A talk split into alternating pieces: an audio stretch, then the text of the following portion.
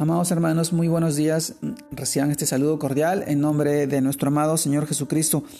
Y permítanme compartirles la reflexión de hoy día, el cual se titula La revelación de Cristo en nosotros.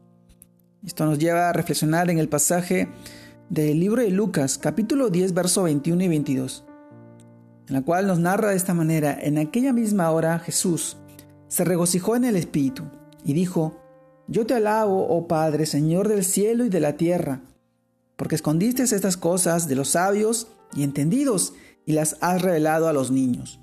Sí, Padre, porque así te agradó.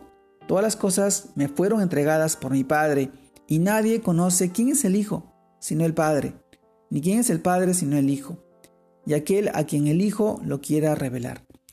Lucas capítulo 10, verso 21 y 22. Amados hermanos, el tema de hoy día, la revelación de Cristo en nosotros. Esto nos lleva a reflexionar en, que de los labios, los más sencillos, el Señor revela las cosas más profundas.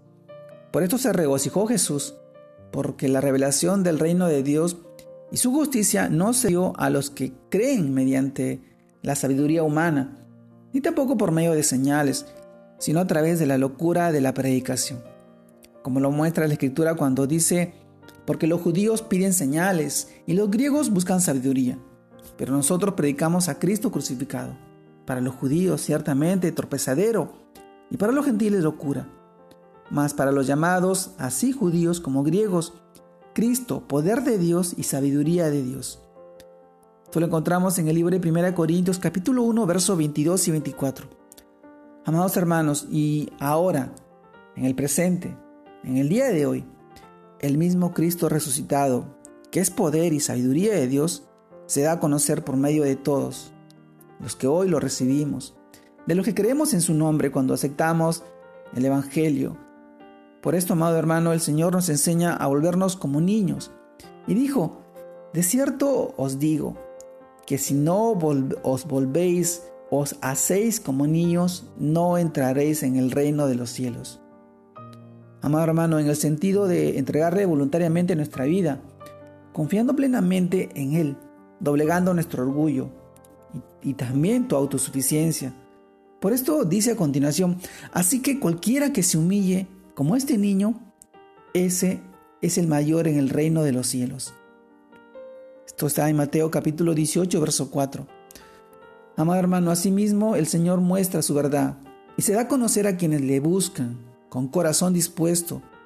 Por lo tanto, nos enseña también en Jeremías capítulo 33, verso 3, Clama a mí y yo te responderé, y te enseñaré grandes cosas y ocultas que tú no conoces.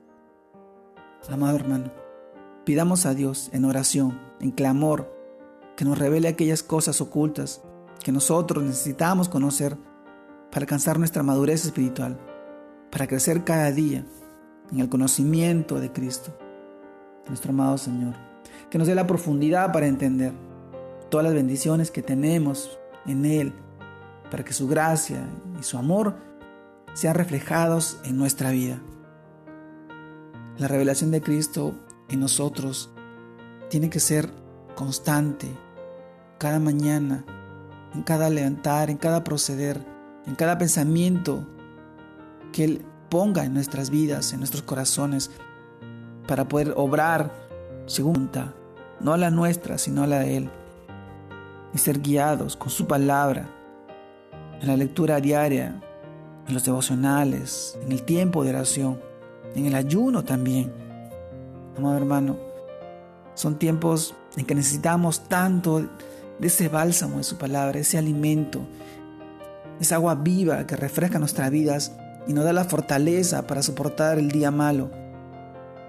Dios es bueno, Dios es santo, siempre está obrando en tu vida, en la vida de cada uno de tus hijos, familiares, porque su amor y su gracia están ahí, cada mañana, en cada instante, al alcance de cada uno de nosotros.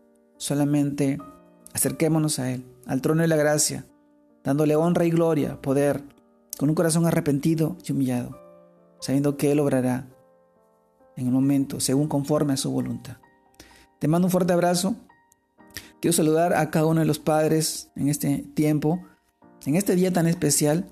Que Dios siga guardando su vida, que Dios siga guiando sus vidas, dándole sabiduría, dándole entendimiento, inteligencia y sobre todo ese amor, ese amor que el Señor ha puesto en sus corazones para bendición de sus hijos, de sus familias, de sus hogares, sus esposas, de sus matrimonios. Mis amados hermanos, feliz día del Padre. Dios los guarde y los bendiga. Un abrazo grande a la distancia. Saludos a todos mis hermanos. Bendiciones.